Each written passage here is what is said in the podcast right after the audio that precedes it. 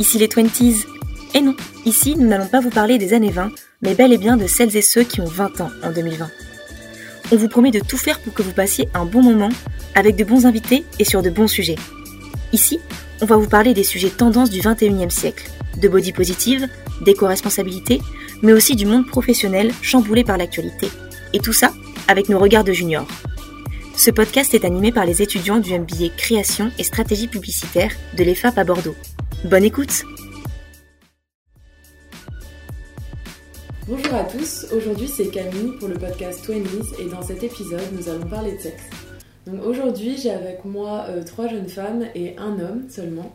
Donc euh, déjà merci à tous d'être euh, avec nous aujourd'hui.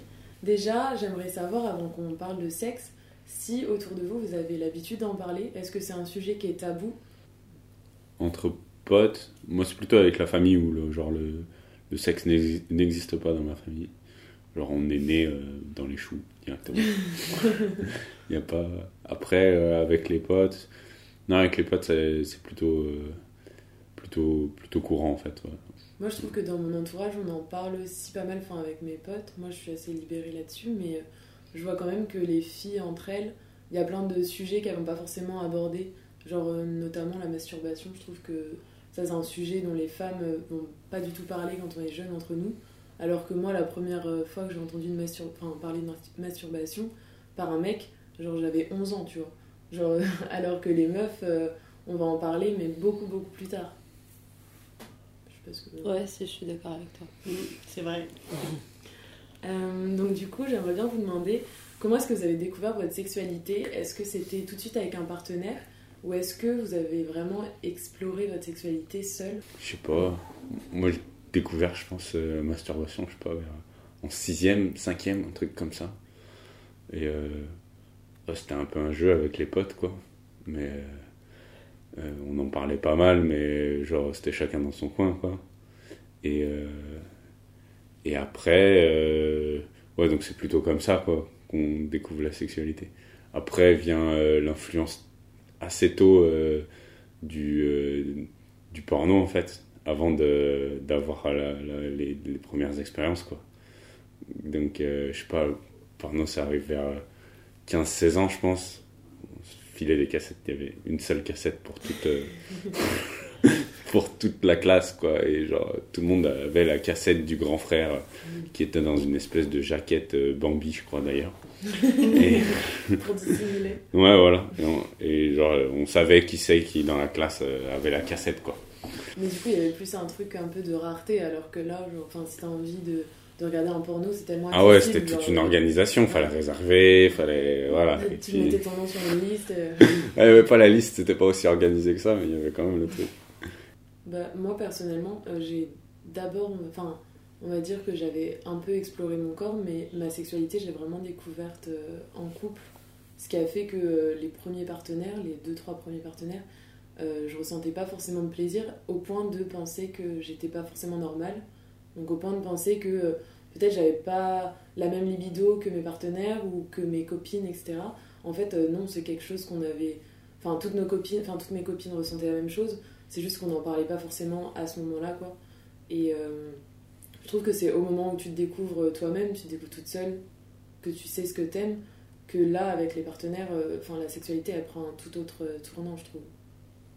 Bah, moi, c'est un peu pareil, oui. Plus, en fait, euh, plus tu te connais toi-même, et mieux ça se passe, en fait, et mieux c'est. Puis plus, c'est une question aussi de communication avec l'autre, aussi. Euh, plus, euh, plus tu le connais, et plus, plus tu connais ses attentes, et inversement.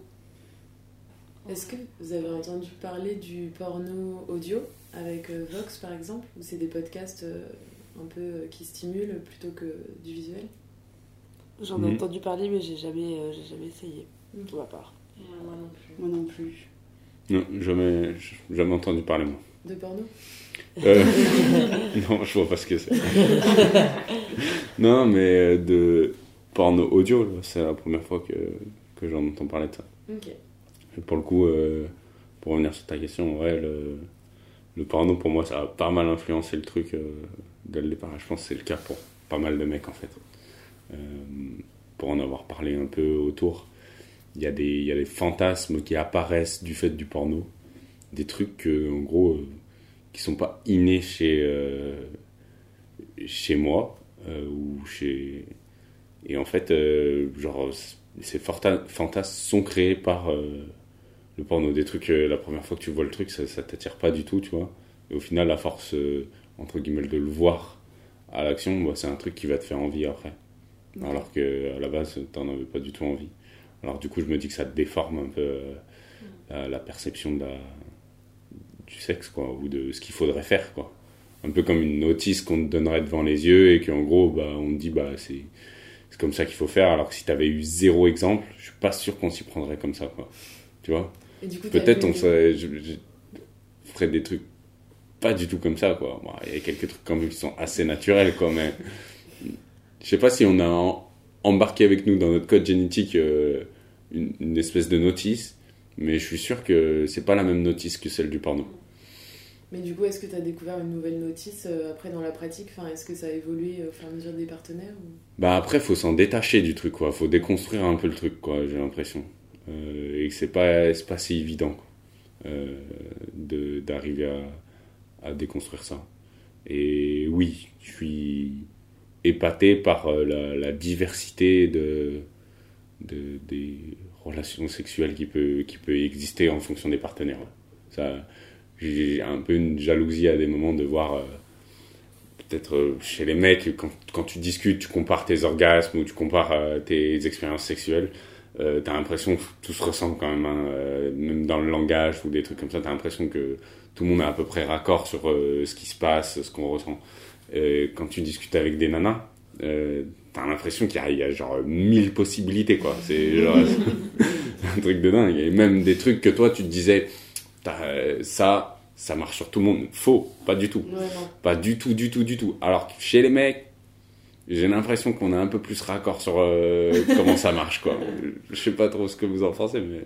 Non, ouais, c'est vrai. euh, chaque personne est vraiment différente, donc Ouais. à chaque, euh, que ce soit même les entre, enfin, les mecs sont aussi complètement différents Ah ouais et c'est Ouais. hyper différent avec chaque chaque personne. Puis après il y a les- la combinaison de tel mec telle fille. Enfin, Mm. je pense que ouais, c'est hyper varié en fait. Mais ne serait-ce que sur le type d'orgasme. Genre, euh, il y en a plein, quoi, chez les meufs. Chez les mecs, euh, ah, il y en a un, quoi. Mais c'est vrai que ce truc de dire que enfin, si tu fais la même chose avec chaque meuf, tu penses que ça va marcher, en fait, c'est totalement faux. Alors, c'est vrai que j'ai déjà eu des partenaires qui faisaient des trucs. Moi, j'étais en mode non, là, ça me fait mal, ou c'est trop, ou c'est pas assez. Mm. Et euh, ils étaient en mode mais non, mais je comprends pas, ça marche marche. super bien, la dernière. Et donc, toi qui as eu une relation euh, assez longue, bah, est-ce que tu as vu une évolution dans le sexe à deux sur 15 ans? Bah, y a, ouais, il y a vachement d'évolution. Enfin, il y a des phases parce qu'il y a, y a- comment dire, les premières années, c'est la phase de la découverte. Euh, voilà, après, il y a des phases, la phase où tu te connais par cœur, qui est géniale aussi parce que c'est génial de connaître quelqu'un par cœur. A la phase du renouvellement aussi. Euh, mais tout ça, c'est lié aussi à ce que tu vis au quotidien avec l'autre et ce que tu découvres de l'autre dans la vie. euh. Pour moi, euh, ce qui se passe dans la tête euh, est complètement lié avec ce qui se passe euh, de manière intime, quoi. Donc, Moi, ma première fois, je suis assez content que ma première fois, c'était aussi la première fois pour la, fille, quoi. C'était cool de partager cette première fois, là, je pense. Je me dis que ça peut aider un peu. Et après, ouais, la recette, moi, c'est écouter la respiration. Genre, t'écoutes la respiration de l'autre, si elle va te dire inconsciemment, genre, euh, si elle aime bien ou si elle aime pas, quoi. Mais du coup, ta première fois, enfin, le fait que la personne aussi soit pas expérimentée, ça t'a aidé euh, parce que euh, t'étais anxieux ou- Ouais, t'as une appréhension au début. T'en parles déjà depuis trois ans. Euh, ouais, le, le soir, c'est c'est- ah, un truc le lendemain. t'es- T'as le smile, quoi. T'es content. tu te dis, eh, ça, c'est bon. Ah. Je peux crever demain. C'est c'est un bon. peu une étape à passer. euh, Enfin, quand on a quand on a vers cet âge-là, c'est un peu une pression et enfin, je sais pas, tu tu vois vraiment ça comme une putain d'étape à franchir, Mm. comme si ta vie elle allait différente après ça, quoi. j'ai l'impression que les mecs se mettent plus la pression de cette première fois que les filles, je sais pas. Bah, Oui, parce que ça inconsciemment, euh, genre, euh, un mec qui fait sa tôt, euh, c'est un bonhomme, quoi. C'est le Mm. mec, waouh, toi, là. Une nana qui fait sa tôt, c'est pas forcément aussi bien vu euh, Mm. dans l'inconscient collectif, quoi. Ouais. Puis nous, il y a plus euh, cette appréhension parce qu'on nous dit, vous avez, tu vas avoir mal, tu vas saigner. Enfin, genre, on dirait que c'est que des choses négatives, alors Mm. que le mec, ça va être euh, l'ascension, tu vois. Genre, ça va être un truc de ouf. Donc, euh, vous, c'est plus de l'excitation du moment, et nous, ça peut être plus de l'appréhension, des questionnements. Après, moi, j'ai fait ma première fois un peu sur le tard. Peut-être que Eva, tu vas te redire ce que tu dis. Mais euh, du coup, t'avais l'impression que tout le monde l'avait fait sauf toi. À un, moment aussi, t'as un peu la pression de faire la meuf euh, coincée ou je sais pas quoi. Ou tu vois, faut aussi que t'y passes. Mais et tu t'attends à ce qu'il y ait un avant-après. Moi, je me rappelle avoir été hyper déçue. Genre, euh, ok, bon, ça va Mm. pas changer ma vie, quoi. Mais bon. Et est-ce que ça a joué euh, la pression euh, du fait de voir tout le monde qui, passait Ouais, grave. Je pense que j'aurais pas fait. Ça aurait été différent. sinon, je pense, ouais. Avant, on comparait ouais, les expériences euh, de notre partenaire, maintenant, on n'y pense plus du tout. Ouais. Même on préfère peut-être pas savoir. Ouais, Ouais. Vous, vous en parlez jamais, ça? Genre, Avec. euh, vos partenaires. De combien d'expériences ils ont eu avant Genre, ouais, tu sais, ton mec, euh, genre. euh, Oui, je sais. Parce que chez les mecs, on a un peu un compteur, euh, je crois, enfin, euh, intégré, quoi. Le Ouais. truc, c'est difficile de s'en détacher de ça. Ah ouais Ouais, ouais. Et moi, au contraire, ça va plus me repousser de. Enfin, quelqu'un qui a, qui a eu énormément, énormément de conquêtes. euh, Je sais pas. Je crois que chez les mecs, t'as un peu une challenge de Ouais, stupide de.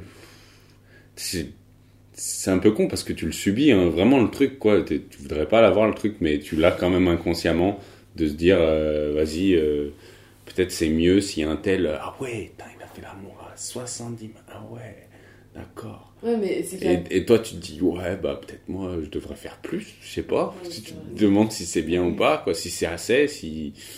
Ouais, mais on dirait qu'il y a un concours. euh, Ah oui, bah oui, bah, alors que moi, personne n'a s'est inscrit et on est, on est tous inscrits d'office. Les Même chiffres, on 30 dirait, ils ans. sont gonflés. quoi. Hein Bah, aussi bien 20 ans qu'à 30 Non, tu, tu- ma- je suis décomplexé maintenant là-dessus, mais à, à un moment c'était un peu plus, un peu plus complexant quoi. Ouais. Ouais.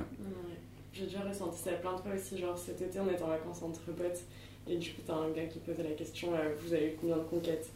Et là, c'était, tu sentais que ça a été un concours et il surenchérissait, surenchérissait euh, moi 12, moi 14. Et je suis sûre qu'il y en a qui ont menti juste Mais pour. c'est euh, sûr. Mais ce qui est fou, c'est que le concours il est inverse chez les filles, j'ai Oui, l'impression. c'est ça. c'est taré ça. Mais sauf moi, une fois, un jour, j'étais en date avec un gars et le gars, il avait 25 ans et moi, je devais en avoir 18. Du coup, il y avait un peu un truc où vraiment, là, il y avait une inéquité de- d'expérience sexuelle. Et en fait, euh, le premier date, il m'invite à une soirée avec ses potes, donc un peu gênant. Et là, en gros, c'était piccolo euh, du sexe, donc le truc où tu te poses Mm. des questions hyper intimes. Et là, genre, c'était combien de partenaires Toi t'as balancé un gros chiffre et tout le monde là, était choqué. t'avais, tous ces potes qui étaient, enfin même les filles et tout, qui avaient mon âge, elles étaient en mode euh, 16, euh, 24 et tout. Moi à l'époque j'en avais deux. Et du coup, genre là ça vient mon tour et je fais euh, 8. Et, genre- et là je me suis dit, mais trop pas, en vrai je vais pas du tout assumer. C'est tellement pas la vérité, mais ouais. Ok. Euh, et du coup, je voulais vous demander, est-ce que vous dissociez euh, le sexe de l'amour Et euh, quelles sont les limites par rapport à ça Par exemple, il y a des gens qui sont en couple et euh, qui euh, ne supporteraient pas que leur partenaire se, se touche de son côté ou euh, ait toujours son activité sexuelle solitaire. Et il y a également des, des couples qui, eux, par exemple, dissocient totalement le sexe de l'amour et qui s'autorisent même à, à aller voir ailleurs. Donc vous, quelles, quelles sont vos opinions là-dessus et vos limites par rapport à ça? Très bonne question aussi. Elles sont bien ces questions. hein. Bah moi, euh, personnellement, le sexe sans, amour, c'est un peu difficile pour moi. C'est un truc que personnellement, je dissocie pas trop. Par contre, si mon partenaire a besoin d'aller voir ailleurs pour euh, X raisons, c'est un truc que je pourrais lui laisser euh, faire sans... par amour, quoi. Enfin, en fait, parce que tout ça est très personnel, son rapport au sexe. Dans ma dernière relation, c'est quelque chose que je pouvais imaginer. Si tu veux. Parce qu'il y avait assez de confiance euh, envers l'autre ou euh, Oui, il y avait assez de confiance envers l'autre, mais il y avait, enfin, il y avait l'autre qui avait plus de besoins, disons. Enfin, euh, et puis, euh, mais euh, c'est quelque chose qui s'est pas fait finalement, enfin, qui s'est jamais fait. Ok. Voilà. Donc, donc toi, tu dis, tu dissocies pas sexe et amour, mais tu peux comprendre que ton partenaire, oui. Oui. C'est bien. Et, pour rebondir sur ce qu'a dit Sonia de laisser son partenaire, je pense pas que pour l'instant euh, c'est quelque chose dont je serais capable. Je pense que je serais beaucoup trop jalouse. Je m'imaginerais des trucs et penserais tout le temps. Ouais, moi non plus, mais je pense aussi parce qu'on est au tout début de nos relations et donc enfin là, si notre partenaire avait déjà besoin d'aller, enfin d'expérimenter autre chose, euh, je pense que je sais pas, genre ce serait peut-être qu'il serait pas forcément avec la bonne personne, alors que quand ça fait euh, 5, 10, 15 ans qu'on s'expérimente, je peux comprendre que là on a envie de découvrir autre chose Mm. et là du coup c'est à discuter à deux et on a fondé un truc assez solide pour se laisser cette permission là, mais quand ça fait 6 mois que t'es avec quelqu'un, s'il te demande déjà euh, d'aller voir ailleurs, euh, moi, je pense pas que je serais ouverte non plus. Moi, je suis un peu comme toi, où je me dis que pour le moment, j'en suis pas à un stade où c'est un truc euh, avec lequel je serais ok, mais en même temps, quand j'écoute Sonia, je trouve ça vachement inspirant, tu vois, d'entendre ce genre En fait, de- si tu veux, c'est tu, tu, tu connais tellement une personne, enfin que tu sais pourquoi elle t'aime et enfin comment. euh, Tu sais qu'elle retrouvera pas ça ailleurs. sexe, oui, c'est subsidiaire. Enfin, tu sais qu'il y a un amour tellement, enfin vrai et fort, enfin que. Enfin, oui, c'est pas pour euh, tomber amoureux de quelqu'un. d'autre. Enfin, je sais pas. C'est juste pour euh, combler un besoin particulier ou voilà, comme. euh, et comme ça pourrait être dans n'importe quel autre domaine en fait. Est-ce que vous, est-ce que vous pensez euh, que quand votre partenaire va voir ailleurs, c'est la trahison, le mensonge qui fait le plus de mal et le fait de découvrir après? Ou est-ce que c'est le fait que l'autre vous appartienne pas totalement ou... Ça, j'étais passé au-dessus, ça, par exemple. Moi, c'est vraiment le, le côté non transparent qui me blessait.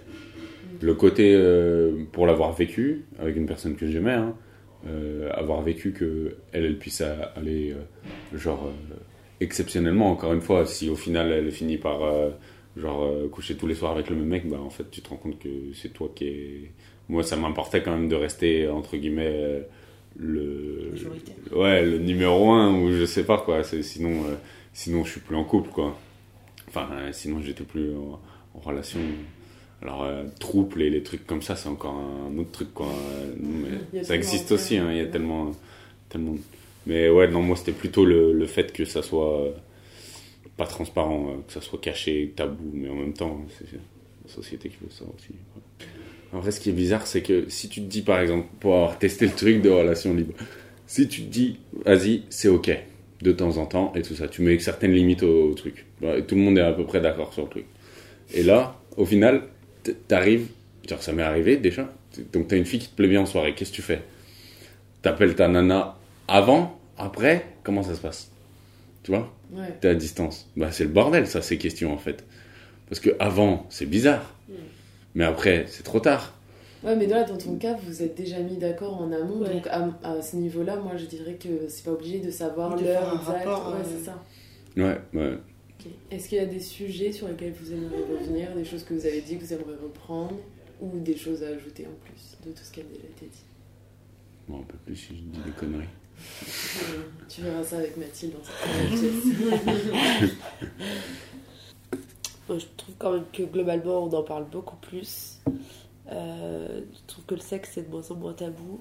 Et après, euh, en grandissant aussi, peut-être, hein, je sais pas comment c'est quand on a 15 ans en 2020, tu vois. Mais euh, j'ai l'impression que moi, quand j'étais petite, c'était vraiment le truc euh, dont on parlait pas. euh, et, et que maintenant, il y a la parole qui se libère un peu, qu'on parle de plein de choses autour de ça, de ce qui est acceptable, pas acceptable, enfin, tu vois, de pouvoir. se rendre compte un peu des abus.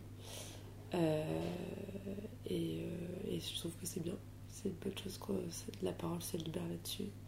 C'est vrai que même pour rejoindre le truc de, de Jérémy, euh, par rapport à tes parents avec qui c'était hyper tabou, j'ai l'impression que nous, notre génération, euh, va. Enfin, une fois qu'on sera parents, si on le devient, il y aura moins ce truc de distance avec les parents autour du sexe.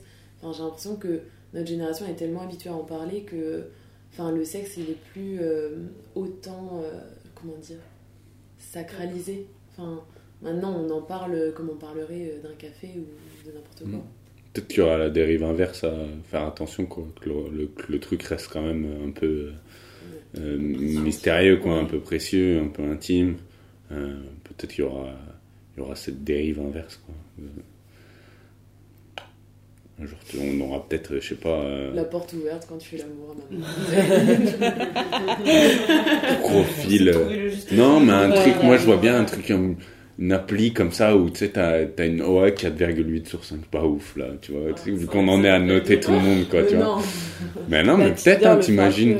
Ah ouais? Bah, pas sur le sexe, mais t'imagines un jour t'as un Uber Beat, un truc euh, où tu peux commander du sexe comme ça et tu mets une, une note. Franchement, euh, il y a des trucs qui sont pas si loin que ça. hein. Mais euh, avant, t'as- enfin, même avant, c'était beaucoup plus euh, se payer une pute ou se payer euh, un mec. Enfin, euh, c'était plus, c'était, enfin, c'était assez euh, commun aussi, non? Ah. Enfin, Ah ouais. J'ai pas, J'ai pas- vécu à cette maintenant, on, a époque-là. fermé, on a fermé les maisons closes et tout, mais euh, enfin, je veux dire, avant, c'était. C'est pour ça que j'ai l'impression qu'à un moment donné, c'est devenu beaucoup plus tabou Que ça ne l'était que ça n'était il y a. Ouais. Mhm. Et puis, euh, avant, on se baladait sur les plages à poil. Maintenant, c'est devenu. il y a des- c'est- Enfin, tout est assez. euh, J'ai l'impression qu'on est un peu plus. euh, Ah ouais? Ouais, Plus conservateur sur ces ouais. trucs Ah ouais. Enfin, après, peut-être. Enfin, ouais, il y a une période encore un peu plus faste. Après mai 68. Ouais, voilà. T'étais là, toi J'étais en pas là, parce que 68. me racontent mes parents. quoi, Ah ouais. Tu vois, Ça dépend des milieux aussi, peut-être. aussi, ouais. peut-être. Toi, Eva, t'as quelque chose à rajouter? Euh, bah, sur le fait qu'on en parle plus, je me demande, enfin c'est une question ouverte, je, sais, je pense pas que c'est parce qu'on en parle plus que les jeunes pratiquent plus ou sont plus épanouis. J'ai l'impression qu'avec euh, Internet, les réseaux sociaux, etc., maintenant les jeunes vont beaucoup plus se parler à travers des écrans et moins se voir en vrai. Et j'avais déjà vu euh, quelques euh, documentaires ou reportages qui disaient que en fait, les jeunes pratiquaient moins et que limite la première fois est encore plus retardée. Enfin, du coup, ça amène à se poser la question est-ce que si on en parle plus. Enfin, au final, on fait qu'en parler, mais est-ce qu'on pratique plus? Mm. Est-ce qu'on est plus épanoui? Bah après, peut-être que le fait d'en parler plus, ça va pas faire pratiquer plus forcément, mais par contre, ça va enlever euh, tout- toute l'anxiété, les questionnements qu'on avait nous avant. Et par exemple, Mathilde qui disait que euh, cette pression-là l'avait un peu poussée à faire sa première fois. Tu vois, bah, peut-être que là, les jeunes, ils ont plus le choix de, enfin, de le faire euh, quand ils en auront envie, vu que les questions sont un peu toutes abordées sur Internet et tout. Après, ça dépend vers quoi ils se tournent, tu vois. Si, le- si tout ce qu'ils voient, c'est du porno, euh, peut-être que ça peut avoir aussi l'effet inverse. Et puis que si tout le monde en parle, plus, plus on en parle aussi, et plus ça te met un peu la pression. Enfin, ça doit Mm. dépendre un peu des gens. mais- Oui, il va se dire est-ce que je suis un bon coup, un mauvais coup? Il n'y a pas d'histoire de bon coup, de mauvais coup. Ouais. C'est avant Ah tout une expérience euh, charnelle et d'amour et d'écoute de l'autre, quoi. Donc, euh, Mais ça, moi, je trouve, euh, si par exemple, moi, je dis que A est un bon coup, peut-être que Eva, euh, quand elle va avoir un coup avec ce mec, Mm. ça marchera pas parce Mm. que vraiment, c'est l'alchimie entre lui et moi et pas. Mm. vrai. ça. Et euh, est-ce que vous avez des films, des podcasts, des séries, des chaînes YouTube à conseiller qui, qui parlent de sexe ou pas, mais qui permettent de s'ouvrir l'esprit, de... Moi, j'ai euh, la... enfin, Ben Never qui fait des podcasts euh, entre mecs qui sont assez cool, et c'est que des, des garçons autour d'une table qui parlent de plein de sujets, euh, ça peut être le porno, euh, les sextoys... C'est pas les couilles sur la table, ça? Non, Non? ça c'est un podcast. Ouais. Mais euh, là, c'est une chaîne YouTube, Ok. mais sous forme un peu de podcast. Et euh, en gros, ça change de voir euh, des mecs qui se mettent un peu à nu et qui n'ont plus du tout ce truc de vouloir euh, prouver Être un bon coup bons le meilleur. que Ouais. machin. Là, au contraire, ils, enfin, vraiment, ouais, ils, ils disent euh, tout ce qu'ils ont sur le cœur et c'est hyper cool à écouter. Comment ça s'appelle ton truc? Entre mecs, Entre mecs. de Ben Never.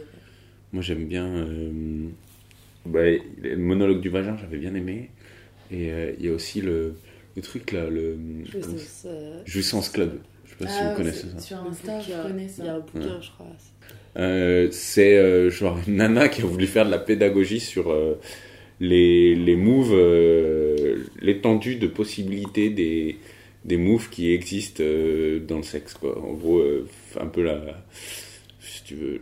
C'est sous forme de dessin. Ouais, sous forme de dessin. C'est assez bien expliqué et tout. Et du coup, ça. T'hallucines un peu de l'étendue des, des trucs, quoi. Tu te dis que la palette, elle est infinie. Aussi, il y a le, la euh, enfin, le compte Insta de Tajoui, je crois. Mm. C'est Camille, elle s'appelle. Et euh, en gros, elle casse un peu euh, les, pas les, pas les, mais les préjugés qu'il peut y avoir sur des, sur des meufs euh, au lit, euh, des réflexions qu'on peut se prendre, ou en fait elle déconstruit euh, vachement ça, du coup c'est assez euh, libéré comme euh, conte. Euh, ouais. il y avait une série aussi, il y avait Sex Education sur euh, Netflix, je sais pas si vous avez regardé. Moi j'ai pas vu. Et en fait, c'est plus pour des ados, c'est un peu plus jeune que nous. Mais en même temps, moi je m'étais dit, ouais, si j'avais vu ça quand j'avais 13 ou 14 ans, euh, genre peut-être que ma sexualité n'aurait pas été pareille. euh.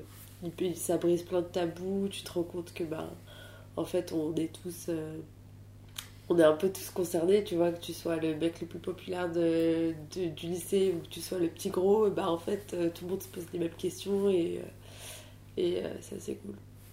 Il y avait un bouquin qui m'avait marqué, c'était La vie sexuelle de Catherine Millet, qui était une artiste contemporaine. Voilà, c'était. euh, qui, qui racontait. Enfin, c'était dans les années euh, 70, quoi, une époque un peu délurée, un peu, voilà. Donc, euh, c'était c'était intéressant. A appris des trucs. Voilà.